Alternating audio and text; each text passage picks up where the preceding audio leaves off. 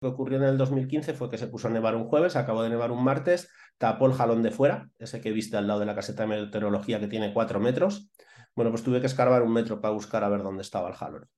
Entonces metió, me parece que fueron 3 metros 85 en prácticamente tres días. Eh, no hay una montaña que aguante eso. Entonces, en cuanto subió la densidad de la nieve, la montaña se fue abajo. O sea, fue bastante predecible, pero tampoco se podía salir. Entonces, claro, porque es muy fácil opinar desde una ciudad, decir, oye, pues si hay riesgo de WDs, ciérralo. Pero la gente no entiende que yo para llegar desde la caseta esa que tuviste, que hay 20 metros, que son alrededor de unos 15 segundos andando, a mí me costó llegar el día de antes de la avalancha 58 minutos. Entonces, cerrar un refugio o salir de ahí, si hacer 20 metros te ha costado 58 minutos, lo más fácil es que no salgas. Entonces, no es tan sencillo como muchas veces se puede opinar desde abajo.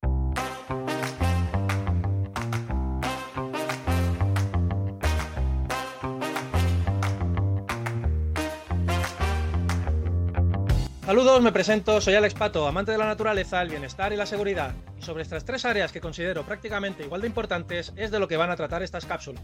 En el caché de hoy entrevisto a David Abajo, un apasionado de la montaña con una trayectoria impresionante en el mundo del esquí alpino y el montañismo. David es guarda del refugio de Respomuso, un majestuoso entorno del Pirineo aragonés, pero su pasión por la montaña no empieza en el refugio. David ha alcanzado logros destacados a nivel nacional como esquiador alpino, siendo ganador del Campeonato de España en diversas categorías, Además, ha competido en la Copa del Mundo en más de una ocasión y en diferentes campeonatos alrededor de Europa. También es un experto escalador y tanto en escalada deportiva como en hielo. Con más de dos décadas de experiencia como entrenador de esquí alpino, David ha compartido sus conocimientos y habilidades con numerosos atletas y técnicos de montaña, guiándolos hacia el éxito y la seguridad en este entorno. Además de su destacada carrera deportiva, David colabora en operaciones de rescate en montaña, ofreciendo su experiencia y alto conocimiento de la meteorología en este entorno para ayudar a aquellos que lo necesitan. Bienvenido David y antes de nada agradecerte que estés aquí, que hayas pasado por este caché y no sé si me he olvidado algo, si quieres añadir algo que no haya dicho sobre ti en la descripción. No, tranquilo, hola Alex, encantado.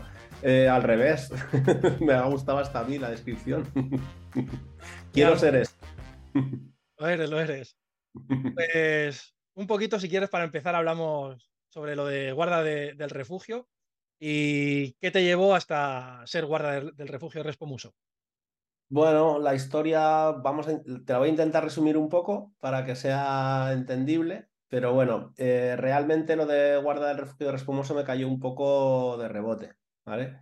Mi padre, Ursi Abajo, uno de los mejores alpinistas y escaladores que ha habido en España y a nivel internacional, eh, trabajaba en Formigal, en la estación de esquí, y era el jefe de mantenimiento de los remontes.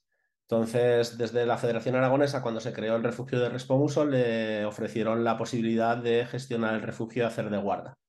Tanto mi hermano Javi como yo estábamos entonces todavía en, lo que eran las, la escuadra o los grupos del equipo nacional de esquí y mi padre dijo que sí, aceptó con la condición de que nosotros ya pudiéramos también en un futuro eh, acceder a ese puesto de, de guarda, sí, siempre que nos gustara y nos interesara.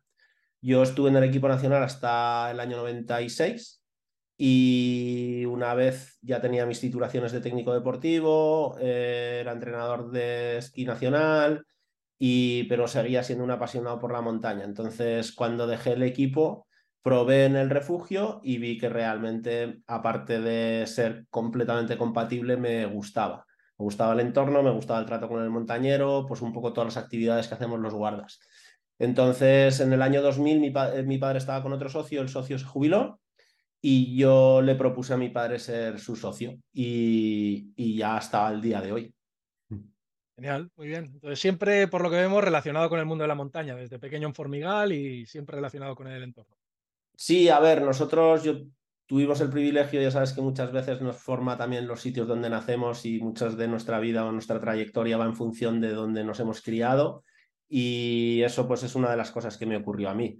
Mis padres llegaron a Formigal cuando se estaba iniciando la estación, se conocieron allí.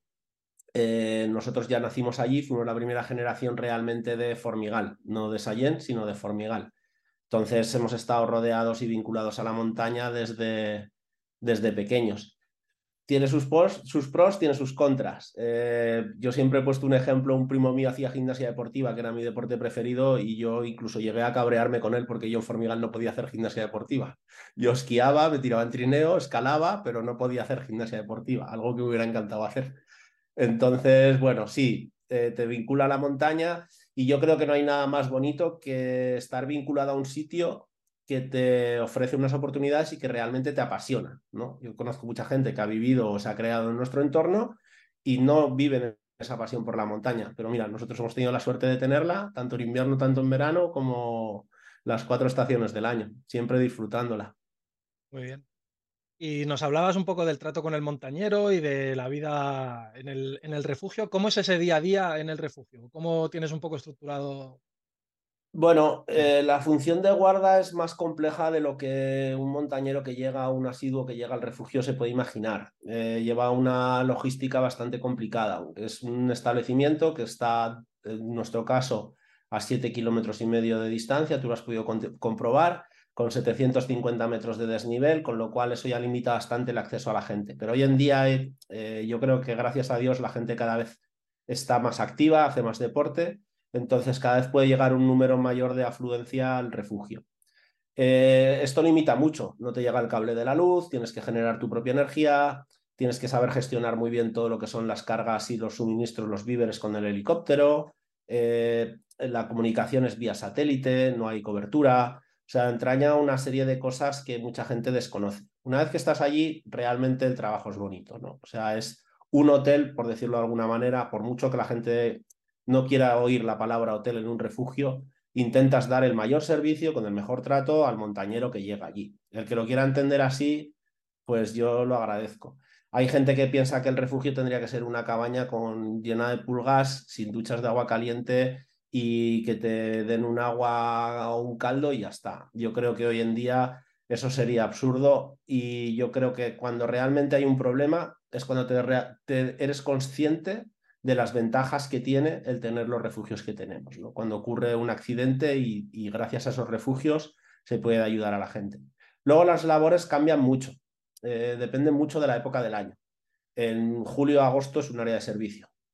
el caso está que cuando vosotros estuvisteis con tus compañeros, pues ya viste que realmente eh, tienes que estar constantemente atendiendo a la gente, los horarios son muy apretados, se sirven desayunos desde las 6 de la mañana hasta las ocho y media, de ocho y media a 11 se limpia para cerrar y permanece abierto hasta las 10 de la noche, con lo cual eh, es muy apretado, con una gran afluencia de gente. Las épocas bonitas de un guarda, por decirlo de alguna manera, las, las épocas más, más idílicas, pues es cuando realmente pues la primavera, que la afluencia de gente es menor, o el otoño te da para poder hacer tus eh, gestiones de guarda, te da para poder hacer tus actividades por el entorno y te da para atender a los montañeros y dar la mayor eh, variedad de consejos posibles. Muy bien, bien, mm. estructurado, buen resumido, comentabas tú antes. Eh, sobre todo también a la hora de eso, en, primavera, en otoño, en verano, pero en invierno Respumoso se cierra. Respumoso ha sufrido dos avalanchas dos aludes que han, han hecho daño en la estructura y a raíz de eso la federación pues planteó el, el, cerrarlo la época que entraña más riesgo de aludes. Los meses de, sobre todo, pues la segunda quincena de diciembre, enero y febrero es cuando más riesgo suele entrañar lo que es la zona del refugio. Está en una zona expuesta. Eh, mucha gente se pregunta que por qué se hizo ahí el refugio si está en una zona tan expuesta pues viene un poco dado por lo que hablábamos antes. El refugio eh, necesita una capacidad de agua potable. Si se hubiera hecho en otra ubicación, hubiera sido muy difícil que un refugio de esas características tuviera agua potable. Entonces, muchas veces te ves también limitado por, por el terreno para poder dar en un futuro un servicio. Entonces, en el, en el 96 cayó una avalancha, en el 96 cayó una avalancha y en el 2015 la segunda y afectó a la estructura. Entonces se pensó que lo más lógico era mantenerlo cerrado durante esas épocas así con un mayor riesgo. Eh, permanece abierto del 15 de marzo al 15 de diciembre y esos dos meses y, esos eh, del 15 de diciembre al 15 de marzo, esos tres meses es cuando permanece cerrado. Y además, si miramos la orografía hasta poder llegar, desde Sallén de Gallego, toda esa zona a nivel de, aludes o de riesgo de posibles aludes se marca en rojo, o sea, es de la zona más peligrosa, así que se podría dar un, volteo para llegar por otro lado, pero desde ahí a nivel de hacer una travesía se complica. Sí, limita mucho. El problema ya no es, a ver, las avalanchas es una de las cosas que más, que menos caso se le hace posiblemente y que más riesgo entraña en el invierno o en la montaña, ¿no? Entonces, eh, incluso siendo un gran experto, te puede sorprender una avalancha. Todo nos ha sorprendido en alguna ocasión, o ves avalanchas en primavera que dices, esta no había caído nunca y ahora está. Y más con el cambio climático que está claro que existe, ¿no? Entonces, eh, yo no soy de la opinión de que vaya a dejar de nevar. Yo considero que siempre va a seguir nevando, pero yo creo que lo hace eh, de una forma mucho más, mucho más radical, ¿no? Entonces, eh, te pueden caer 3 metros y estar a 12 bajo cero y en tres días estar a más 14. Eso no hay una montaña ni una naturaleza que lo soporte. Entonces están saliendo nuevas avalanchas nuevas todas las primaveras que nos sorprenden y el camino de acceso realmente no es un riesgo que tú puedas estimar, no es la típica ladera que tú vayas a cruzar y puedas valorar pues aquí hay una placa de viento, voy a evitar esta ladera por este otro lado, no, es un camino que las avalanchas caen de forma natural desde prácticamente los 3.000 metros por una serie de corredores que desembocan desde las frondillas, desde el pico frondillas y que pasan por encima del camino. Entonces es un área expuesta, sí, es un área complicada. Y relacionado con la meteorología, ya que, ya que hemos sacado el tema, eh, tenéis una estación meteorológica allí y diariamente pasáis parte a, a la federación o a ¿A quién le pasáis el parte? Sí, una de las, de las labores del guarda, hay un convenio con AEMET, con el Instituto Nacional de Meteorología, entonces hacen dos tomas diarias de los datos. Eh, se coge por la mañana, que es la que se usa para predicción, y la del mediodía, que se suele eh, utilizar para estadística. Nosotros desde hace un, antiguamente se pasaba el parte por teléfono con la clave NIMET. Actualmente ya directamente lo metemos en el programa, que es mucho más rápido de tal manera que desde el refugio de Respomuso los datos, si la meteo se coge a las 10 de la mañana, a las 10 y 3 minutos está en AEMET, en Madrid, pudiéndolo analizar también los observadores de Zaragoza. Entonces, la verdad es que eso es, eso es directo. Es una de las funciones que tenemos. Eh, cuando hay nieve se hace la estimación del riesgo de aludes, se hace el corte de nieve, se mide la densidad de la nieve en verano es más, más sencillo porque es pues, valorar la máxima, la mínima, la cantidad de precipitación, tipo de nube y la velocidad del viento o dirección del viento. En invierno no, en invierno es más, más laborioso, pero también es más bonito. Y en estos años has ido notando diferencia, lo que comentabas del cambio climático, que sí que lo hay, o que esos paquetes de nieve vienen más, más de golpe, son más Sí, bueno, yo creo que todo el mundo ya nos vamos a quedar igual que nos quedamos con la pandemia del COVID, que todos ya es un recuerdo que tenemos fijos. La, la filomena es otro de los recuerdos que vamos a tener, ¿no? El ver Madrid con esa cantidad de nieve, yo creo que a todos nos sorprendió. Entonces, eh, eso ocurre, eso ocurre y es lo que ocurrió, por ejemplo, en 2015, cuando nosotros estábamos allá arriba y cayó la última avalancha, que, es, que estábamos en el refugio. Eh, cayeron, se puso a nevar un jueves por la tarde y dejó de nevar un martes por la mañana. Eh, teníamos que haber hecho el, cambio de guardas el viernes y eh, fue imposible volar. O sea, estaba tan cerrado todo que fue imposible volar desde el viernes hasta el martes que conseguimos hacer el cambio en helicóptero cuando nosotros habitualmente, perdona que cambie de tema, lo que hacemos para hacer el cambio de turno es eh, o bien con esquís o bien andando, a no ser de que haya riesgo de aludes. Si ya nuestra vida está en juego, ya tiramos de helicóptero. Yo creo que, incluso a veces yo creo que arriesgamos demasiado, que tendríamos que tirar más del helicóptero, pero es lo de siempre. El helicóptero lo pagamos nosotros, el helicóptero es caro y hay muchas veces que dices, oye, si me ahorro una rotación de helicóptero, pues mejor, pero a veces yo creo que incluso hemos arriesgado en exceso. Entonces, ese cambio climático, pues lo que ocurrió en el 2015 fue que se puso a nevar un jueves, acabó de nevar un martes, tapó el jalón de fuera, ese que viste al lado de la caseta de meteorología que tiene cuatro metros. Bueno, pues tuve que escarbar un metro para buscar a ver dónde estaba el jalón. Entonces metió, me parece que fueron 3 metros 85 en prácticamente tres días. Eh, no hay una montaña que aguante eso. Entonces, en cuanto subió la densidad de la nieve, la montaña se fue abajo. O sea, fue bastante predecible, pero tampoco se podía salir. Entonces, claro, porque es muy fácil opinar desde una ciudad, decir, oye, pues si hay riesgo de aludes, ciérralo. Pero la gente no entiende que yo para llegar desde la caseta esa que tuviste, que hay 20 metros, que son alrededor de unos 15 segundos andando, A mí me costó llegar el día de antes de la avalancha 58 minutos.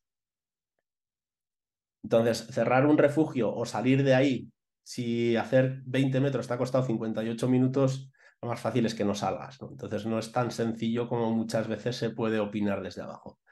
Eh, bueno, intentamos coger los datos, intentamos estar ahí, pero el cambio climático yo creo que va un poco hacia eso. Este verano ha habido eh, temperaturas extremadamente altas para estar a 2.200 metros. Eh, en octubre se ha puesto a llover, parecían, ya conociste a Dawa, nuestro cocinero que es nepalí, que él viene en la época de los monzones de Nepal a trabajar con nosotros, que es cuando ellos allí no tienen actividad, y en octubre yo le decía que si estábamos en los monzones, que si se había traído los monzones de Nepal. Se puso a neva a llover el día 17 y no ha parado de llover hasta hace cuatro días. Entonces, yo creo que ahí sí que va el cambio climático y lo estamos viendo en nuestro país.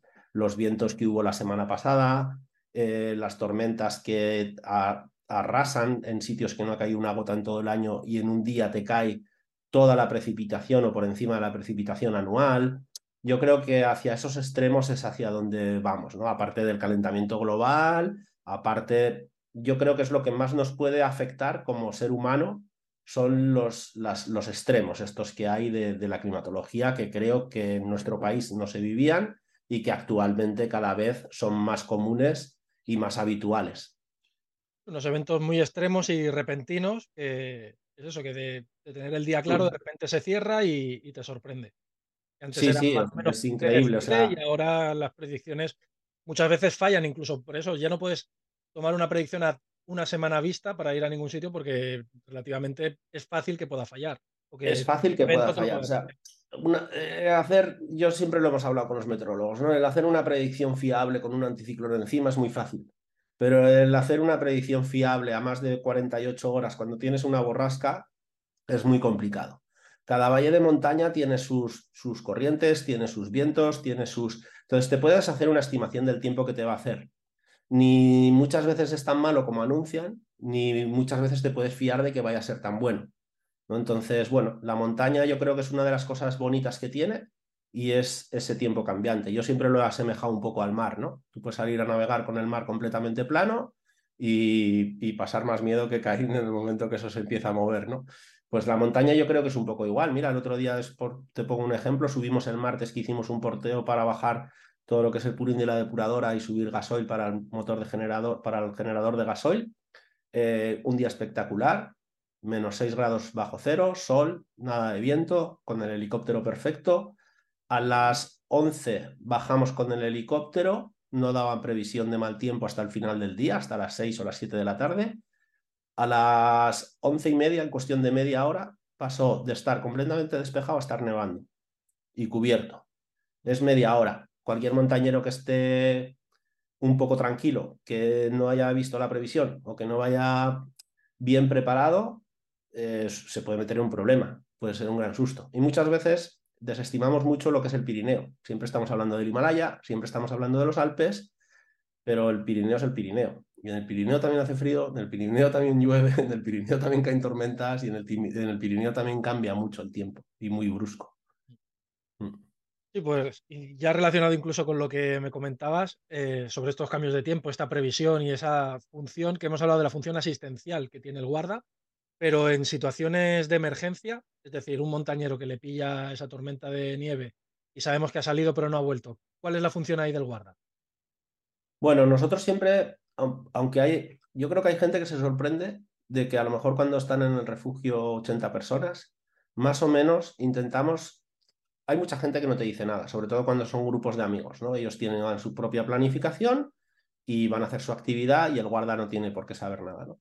Pero normalmente cuando vemos a gente, sobre todo los guardas que ya tenemos más experiencia, cuando vemos a gente que va sola o a gente que a lo mejor no tienen mucha experiencia por, por el tipo de preguntas que te hacen, por el material que lleven o por el tipo de actividad que quieren hacer, pues intentamos lo primero saber a dónde van.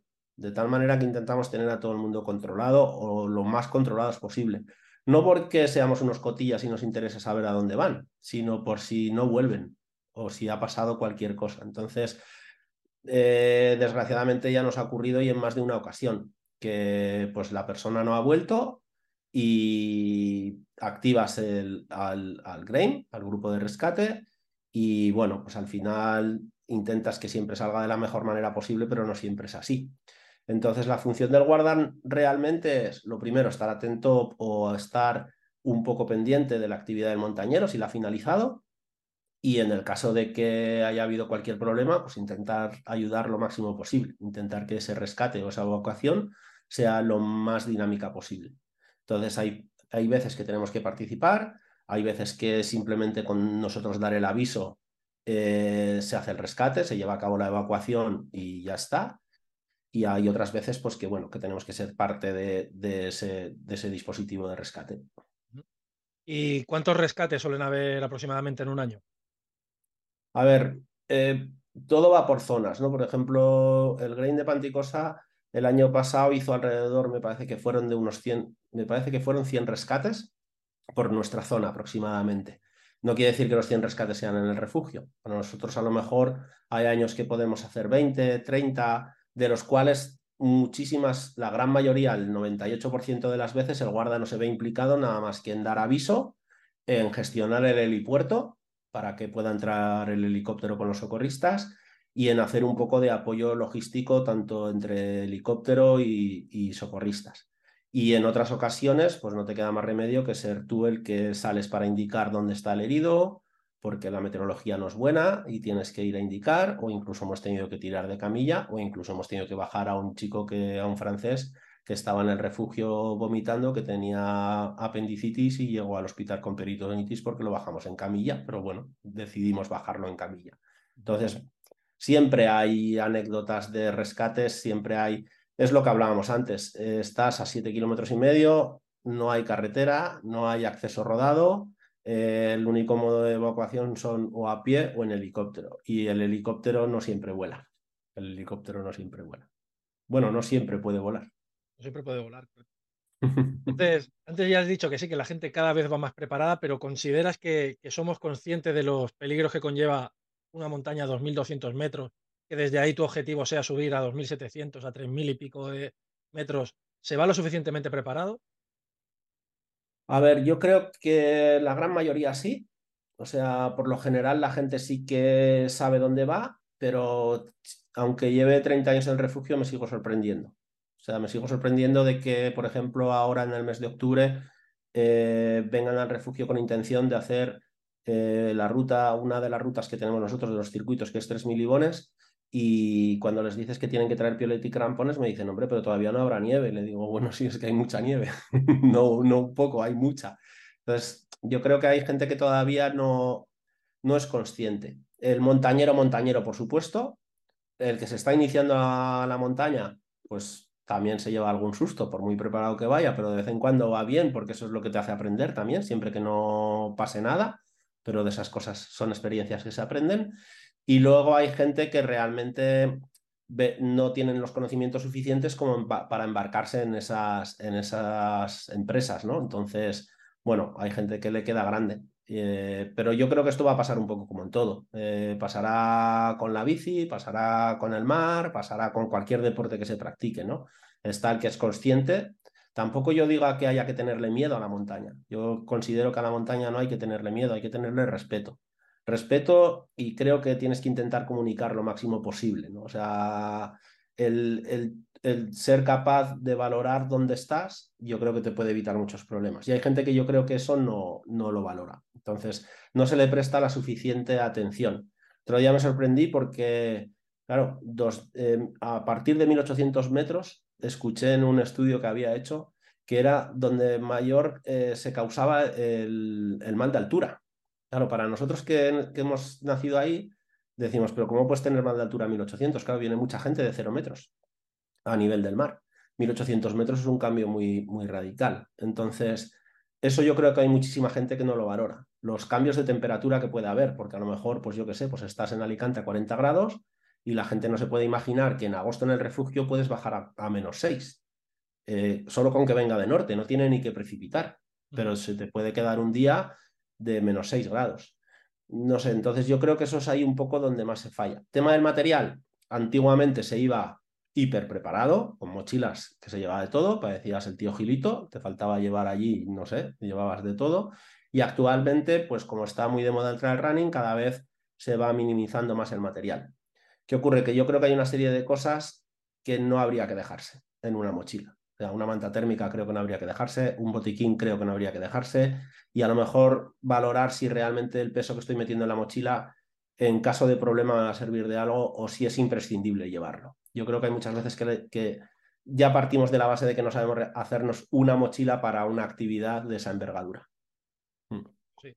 Eso es lo que te, era una de las preguntas que tenía preparadas de qué material consideras básico y realmente mm. pensamos que los que nos centramos un poquito en la seguridad en estos entornos o en cualquier entorno, porque al final incluso saliendo con la bicicleta lo puedes tener, esa manta térmica, ese pequeño botiquín, eso esos medios básicos que te pueden solucionar la papeleta son imprescindibles. Yo creo que una manta térmica te puede salvar la vida en, muchísimas ocasiones, no pesa nada, es ligera y muy poca gente la lleva. Eh, yo la llevo incluso cuando salgo a correr solo por el refugio. O sea, hay veces que no llevo ni botellín de agua porque sé que voy a volver enseguida y que si tengo un problema sé que voy a beber agua de muchos sitios que me conozco las fuentes. Mm. Pero, y que de deshidratación no me voy a morir. Pero la manta térmica me la llevo.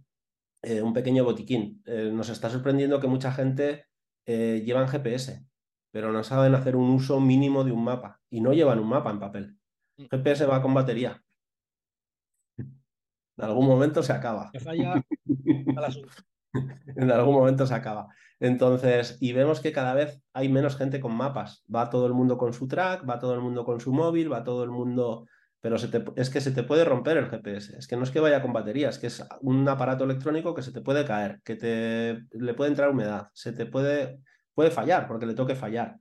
Eh, yo creo que hay una serie de cosas que para la montaña no, no, no se les presta atención, siendo básicas y no se les presta atención. Hay casos que te dan incluso pena de que hayan sucedido cosas, o sea, que hayan acabado en catástrofes, casos que dices, pues si se han ido a dar un paseo pero han ido en pantalón corto, les ha cogido la típica borrasca que entra de norte, niebla baja, y encontrárselos al día siguiente, pues que han muerto de hipotermia. Entonces dices lo que hablábamos antes, una manta térmica posiblemente te encuentren mal, fastidiado, vas a pasar frío, pero estás vivo.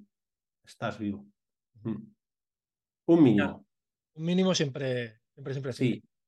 Sí, es como el tema de la nieve, ¿no? Muchos de los nosotros tenemos la GR11, es uno de los pasos obligados, el, el collado de Tebarray, Posiblemente sea de los, de los collados más alpinos que tiene la GR11. Y la gente no entiende que cuando llegan allí, aunque sea por 300 metros de desnivel, sea obligatorio el uso del piolé y los crampones, sobre todo en meses de junio. El resto de la ruta igual no te hace falta, pero es que hace falta un nevero muy pequeño para hacerte mucho daño. Entonces la gente no es consciente y hay muchas veces que dicen, pero ¿y con zapatillas no puedo pasar? Si a lo mejor sí que puedes pasar, pero también te puedes, también te puedes caer, también te puedes matar.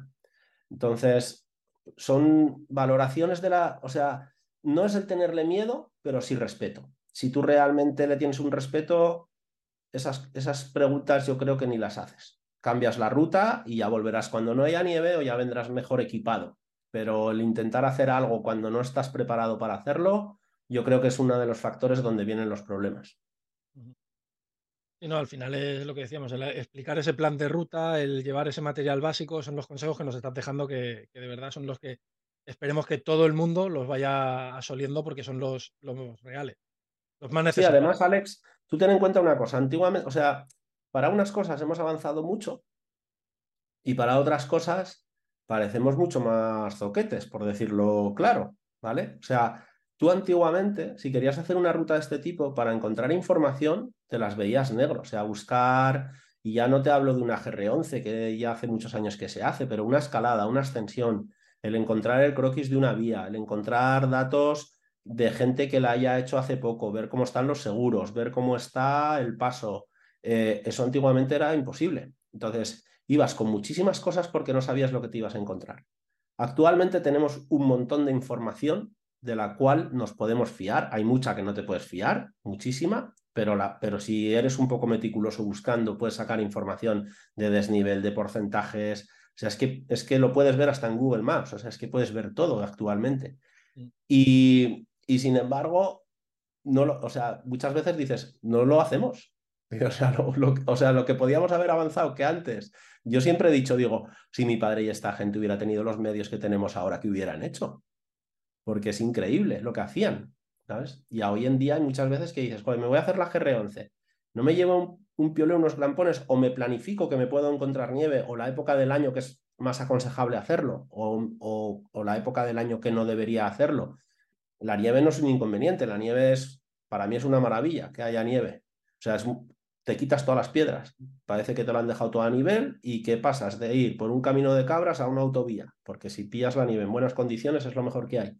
Pero si es un material que no estás acostumbrado a usar o es un medio que no estás acostumbrado a usar, entraña su riesgo. Es normal, claro. Totalmente. Muy bien, David, pues como comentábamos al principio, llevas más de 20 años como entrenador de esquí alpino. Eh, ¿Qué te inspira a convertirte en entrenador y qué aspectos encuentras más gratificantes de este rol? Bueno, eh, yo estuve vinculado a la competición en las diferentes estructuras de los equipos nacionales, empezando desde que tenía 11 años en el equipo Promesas y ya no lo solté hasta que tuve 20, prácticamente 23. Entonces, eh, al vivir en Formigal, estar tan vinculado con la nieve y una de las cosas que se hicieron bien en mi época, que, que no todo era malo, aunque hiciera años, ojalá se hicieran muchas cosas ahora como se hacían hace años, eh, fue que nosotros, a los miembros del equipo nacional, nos brindaban la oportunidad de sacarnos, nosotros acabamos la época de carreras a, mitad de abril y era, coincidía normalmente con los cursos de entrenador, que venían unos, unos austriacos a impartir los cursos para ser entrenador de esquí alpino en, en el Pirineo. Eh, bueno, en el Pirineo, en la península, porque realmente subía gente también de Sierra Nevada, de Navacerrada y demás. Entonces, nosotros siendo miembros del equipo nacional, nos permitieron, siempre y cuando posteriormente al abandonar el equipo pudiéramos hacer los cursos de formación de profesores para enlazar lo que sería la formación, sacarnos esas titulaciones. Eh, ¿Por qué se hacía así? Porque en diciembre, que era cuando se hacían los cursos de formación de técnico, lo que sería ahora el técnico deportivo, que antes se llamaba auxiliar, o el técnico deportivo superior, que antes era diploma, se hacía en diciembre, que era nuestra época de mayores competiciones. Entonces, a través del Consejo y a través de la Federación se hizo una excepción para los miembros del equipo. ¿Qué nos proporcionaba eso? Que al dejar los equipos nacionales nosotros ya tuviéramos nuestra titulación y pudiéramos seguir vinculados a lo que era el deporte. Entonces, eh, a mí siempre me ha gustado transmitir los conocimientos. Yo soy una persona que considero que si todo el mundo transmitiéramos los conocimientos que gracias a Dios hemos podido adquirir en nuestra vida, pues que sería mucho más fácil ¿no? llegar a las cosas. Yo creo que guardarte las cosas o, ese tipo de envidias o no, esto no lo voy a contar porque solo yo lo sé, creo que no lleva nada bueno, al revés, yo creo que perjudica, ¿no? Sobre todo si lo que estamos hablando es de la progresión, la evolución de un deporte.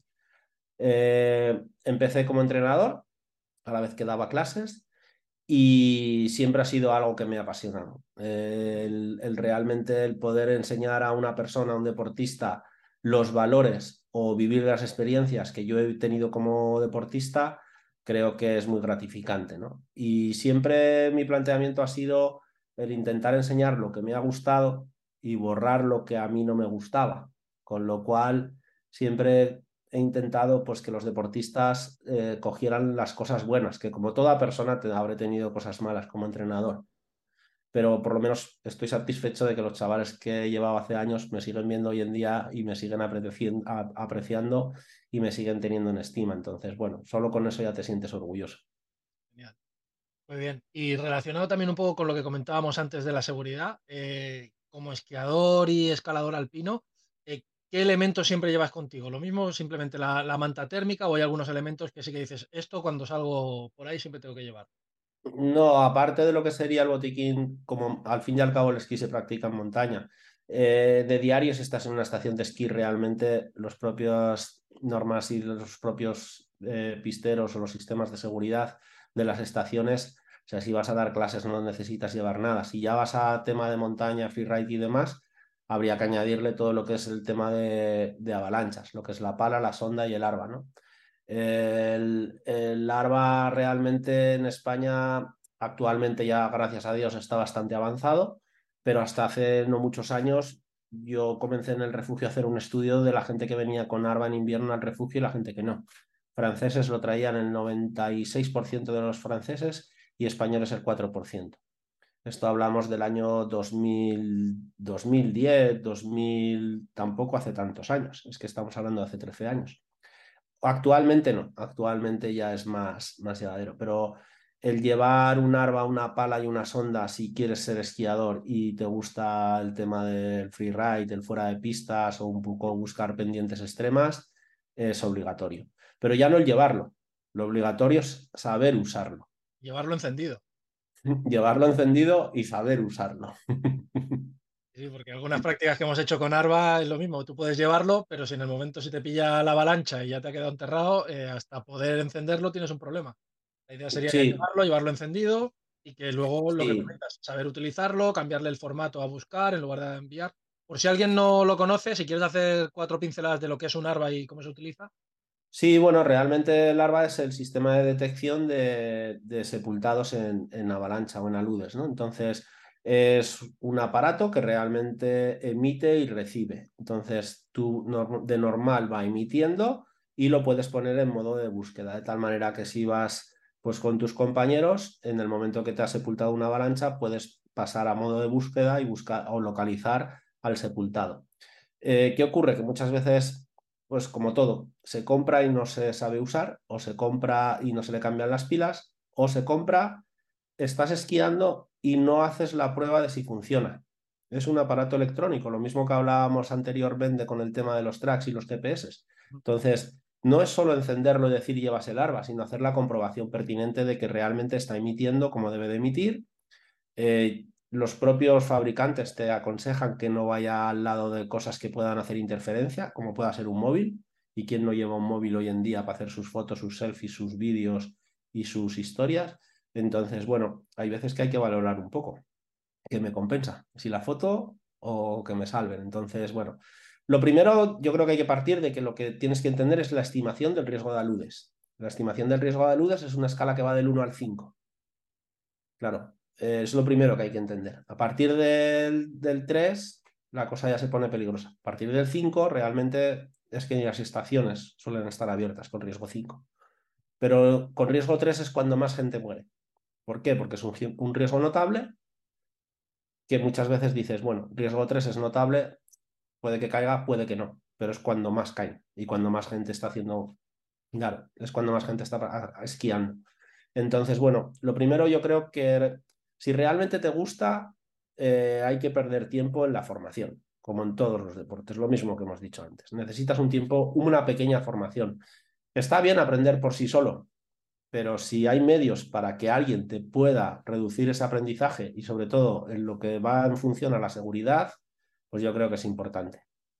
Es importante. Ya de montaña, como cursos de seguridad en diferentes medios o cursos de tecnicismo directamente en, ese medio, como decías antes, que el mar tiene sus características, pero es que la nieve también. Y se puede nieve también. medios hostiles que, te pillan aislado de cualquier punto. Sí, hay gente, hay clientes que a lo mejor llevan esquiando toda su vida y cuando tú le explicas la densidad que puede llegar a tener la nieve o lo que puede llegar a pesar un metro cúbico de nieve, la gente se sorprende. Dice, no, es imposible. Digo, no, no, no es imposible. Esto se mide todos los días en el refugio. O sea, puedes pasar de tener 40 kilos de densidad del metro cúbico a que pese más de 600 kilos de densidad el metro cúbico. Claro, no es lo mismo una avalancha de nieve polvo que una avalancha de nieve húmeda. Entonces, estas cosas mucha gente de la que esquía no es consciente. Y luego hay una cosa que sí que me gustaría recalcar y es el tema del paleo.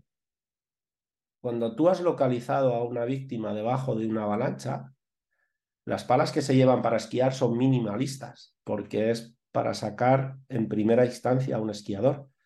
Pero si tú no sabes palear y no te han explicado cómo palear, hacer un agujero de más de un metro con una pala tan pequeña en tan poco tiempo es muy complicado. Y mucha gente lleva el arma, lleva la pala, lleva la sonda, pero a lo mejor el arma, como es un juego, sí que han jugado a buscar o escondiéndoselo o haciendo los típicos juegos de búsqueda, pero no han paleado y se sorprenden. En los cursos de técnicos que se da la euroseguridad, muchos de los profesores, que hay muchos que llevan muchos años esquiando, se sorprenden de lo que cuesta hacer un agujero de más de un metro y medio en la nieve para poder llegar a un sepultado. Entonces, hay que contar que la estadística, a partir de, los 20 minutos de un sepultado en avalancha, cae a pico. O sea, baja muchísimo el porcentaje. Entonces, ya no es el que tú localices al sepultado, sino que seas capaz de sacarlo con vida. Y a la hora de trabajar con la pala, lo que decíamos, empiezan a entrar calores, vigilar de no sudar en exceso, eh, cómo te mueves, no encima de la persona, mirar de dejar cierta distancia para que no le caiga encima. No, no, tiene todo su. Hay que, hay que aprender. Y, aprender. Nadie nace sabiendo. Hmm. Correcto, pues David, lo que hemos dicho, eres una apasionado de la montaña, podríamos estar sacándote información de aquí, vamos. Yo te lo digo, estoy aprendiendo muchísimo contigo. Y por ir cerrando, vamos a hacer unas preguntas que creo que son un poquito más profundas. Como para empezar así, ¿cuál dirías que es tu montaña favorita eh, del Pirineo Aragonés y por qué es tan especial para ti? Bueno, yo siempre he dicho que no tengo una montaña favorita. Para mí todas las montañas son favoritas, ¿no? Pero posiblemente en el Pirineo Aragonés mi montaña favorita, posiblemente así sea la Peña Foratata, que no es una gran peña, pero es la que cuando yo era crío, mi ventana de mi habitación daba a ella. Entonces es lo que veía todas las mañanas. Entonces, eh, para mí tiene algo especial. No tiene ni 3.000 metros, no es de las más famosas, pero sin embargo para mí siempre va a tener algo especial. Genial. ¿Y qué es para ti la montaña? ¿Y qué significa o qué te motiva el seguir explorando y disfrutando de este entorno? Para mí la montaña principalmente ha sido mi medio de vida, tanto en invierno como en verano. Pero para mí la montaña es, es, una, es una parte de la naturaleza que es mi maestra, como le digo yo, ¿no? Cada año me enseña algo nuevo, cada año me sorprende con algo nuevo y creo que eso es un poco lo que nos tiene siempre pues muy, muy unidos a ella, ¿no? Que por mucho que tú quieras saber, siempre te sorprende con algo, siempre. No, eh, las montañas nos dan eso, esas lecciones valiosas, tanto si lo pasamos bien como si lo pasamos mal, y, los valores o la filosofía que al final podemos englobar. Eh, dinos alguno. De filosofía, ¿qué podemos englobar en la montaña? Bueno, todo va mucho en función del carácter de cada persona, considero. O sea, la montaña para gente que le gusta hacer trail running, como puede ser un Kilian, eh, que por cierto pasó por el, por el refugio hace unos días haciendo una de sus hazañas de todo el Pirineo. Eh, la montaña te puede dar esa tranquilidad de paz que no puedas tener a la hora de hacer o correr por la montaña cerca de una ciudad. Pero si la montaña te la tomas con calma, la montaña te puede aportar también muchas cosas. Entonces yo creo que va un poco en, la, en la, forma de disfrutar de la montaña. Eh, yo no critico ni a los que corren, ni critico a los que van parando. Yo solo critico al que no disfruta de donde está. Solo critico al que no disfruta de donde está. O sea, hay gente que corriendo disfruta, hay gente que yendo andando, parando disfruta, pero lo que no respeto es a que cuando está en la montaña no está disfrutando de dónde está, no le veo el sentido. Yo he llegado a ver en el refugio a alguien que me ha dicho, dice, pues tampoco es para tanto. Bueno, pues tampoco es para tanto, mm, no te gusta la montaña, está claro. Totalmente, porque como hemos dicho antes, es un paraje idílico. Creo que tenemos un, un Pirineo privilegiado, o sea, viene gente de los Alpes y se sorprenden con las zonas que tenemos en el Pirineo y, hay gente que eso, siendo de nuestro país, no lo aprecian. Entonces, yo creo que la filosofía de la montaña es disfrutar del planteamiento que tú tienes de la montaña. Pues David, ya para ir acabando, eh, ¿dónde pueden encontrarte los que nos estén escuchando y quieran saber más de ti o de esos cursos de, montaña que nos das o para el refugio? Bueno, eh, yo tengo mi propia web, me puse de manera autónoma desde hace unos años, que es david, o sea, www.davidabajojunca.com. Ahí es donde pueden ver un poco mi perfil, mi currículum, y ahí es donde pueden contactar conmigo. Y luego todos los amantes del refugio, pues en el refugio de Respomuso, en el Pirineo de Huesca, y que es un sitio que invito a que todo el mundo una vez en su vida suba a conocer porque la verdad es que merece la pena. Mm. Sí, puedo dar fe de que sí, de que con una sola vez no es suficiente, pero que hay que subir por allí, sí. No, no es suficiente, no te lo acabas, ¿sale? Siento decirte que llevo, pues eso, 50 años viviendo aquí y sigo encontrando rincones nuevos. Muy bien, pues ahora sí, para ir acabando, eh, me gustaría hacerte el cuestionario del programa. Son unas preguntas cortas por las que pasan todos los invitados. Y antes de pasar a él, hay una pregunta que no la hago yo, te la hace el último invitado, que fue John Economist. de un tema que quizá no tiene mucho que ver con la montaña como tal, porque él es economista y lo miramos de, de dentro del tema de la, de la supervivencia y de cómo está el tema. Y su pregunta fue, ¿cómo gestionas tus finanzas personales?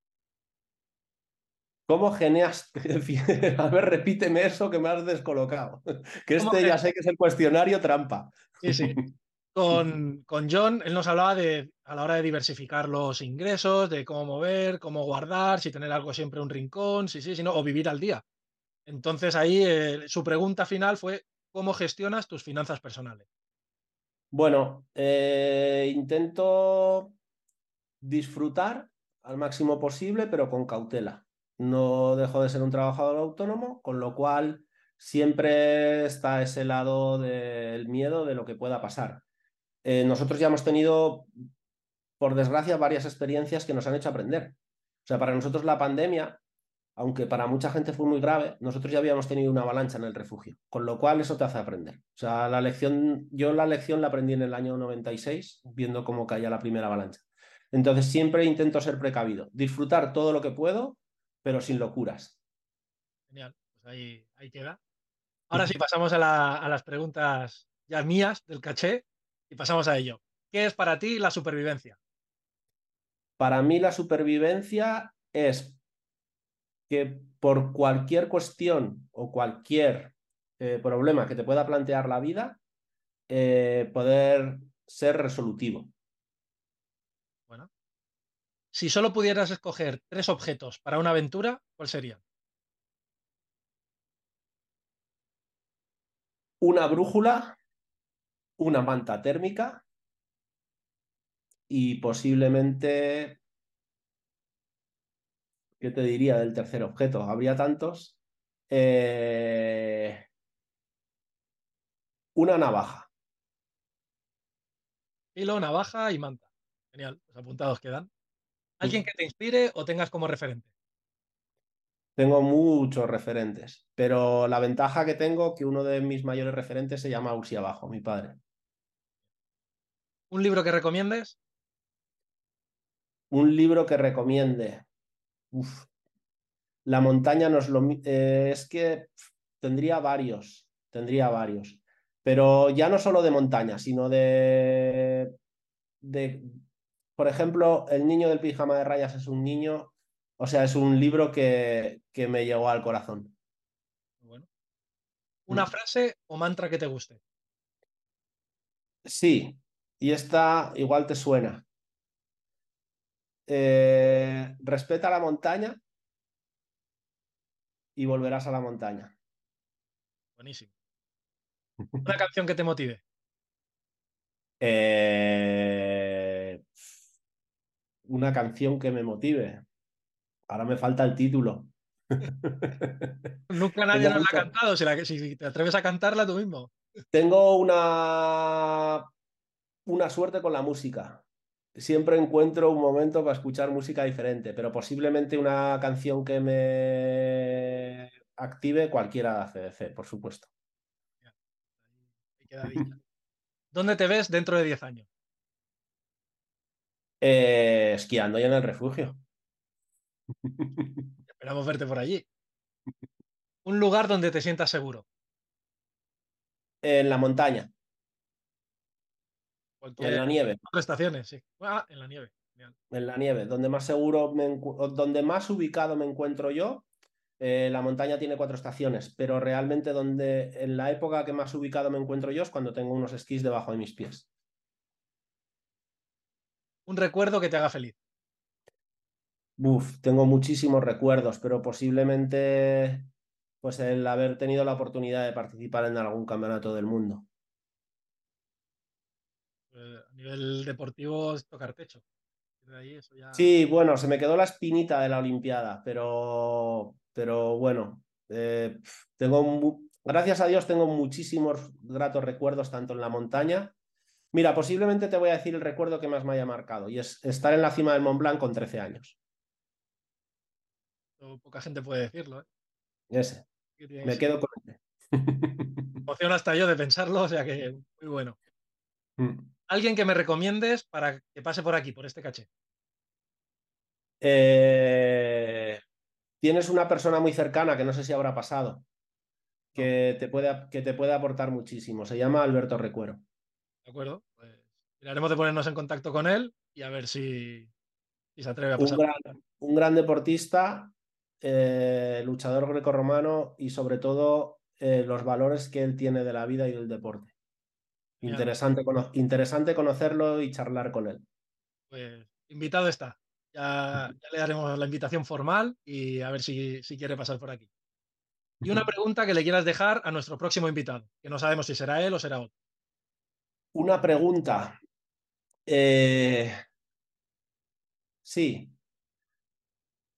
¿Cómo haría él para intentar que entre nosotros eh, no tuviéramos tanta rivalidad entre las personas. Genial. En el momento que estamos, que parece que cada cuatro o cinco meses tiene que salir un conflicto internacional, a ver si, podemos... Creo que, sí, creo que es interesante reflexionar un poco sobre eso, sí. Hemos estado hablando de la naturaleza, hemos estado hablando de lo que te aporta, pero creo que no hemos hablado de lo que podemos hacer al lado de una persona que en una actividad puede ser tu gran amigo, tu salvador. Muy bien. Pues David, hasta aquí la entrevista. Eh, espero que hayas estado a gusto, que lo hayas pasado bien y de nuevo volverte a agradecer tu tiempo por pasar por aquí y dejar esta cápsula de conocimientos y consejos. Aprovecho para decir lo, que he dicho antes, que yo he aprendido mucho, es un lujo lo que tienes ahí arriba, ese, ese refugio de Respomuso, y que ya me habían hablado muy bien de ti y de la caja de conocimientos que eres y solamente he podido corroborarlo. Muchísimas gracias por tu tiempo y por la entrevista. Muchas gracias a ti, Alex, por contar conmigo y sobre todo muchísimas gracias por dedicar tu tiempo, que sé que cada vez el tiempo nos cuesta más, y poder transmitir a la gente un poco todo lo que haces con tu trabajo. Muchas gracias. Genial.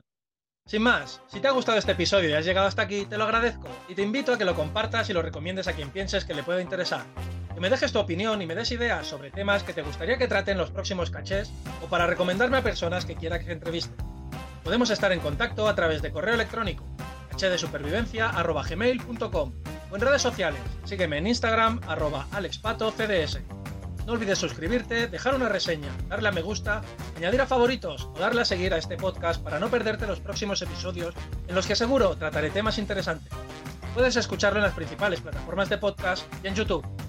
Y recuerda, para mí la montaña principalmente ha sido mi medio de vida, tanto en invierno como en verano pero para mí la montaña es, es, una, es una parte de la naturaleza que es mi maestra, como le digo yo. ¿no?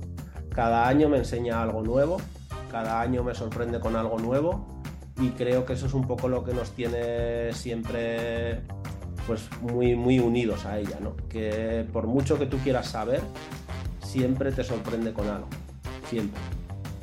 Muchas gracias y nos escuchamos en el próximo caché.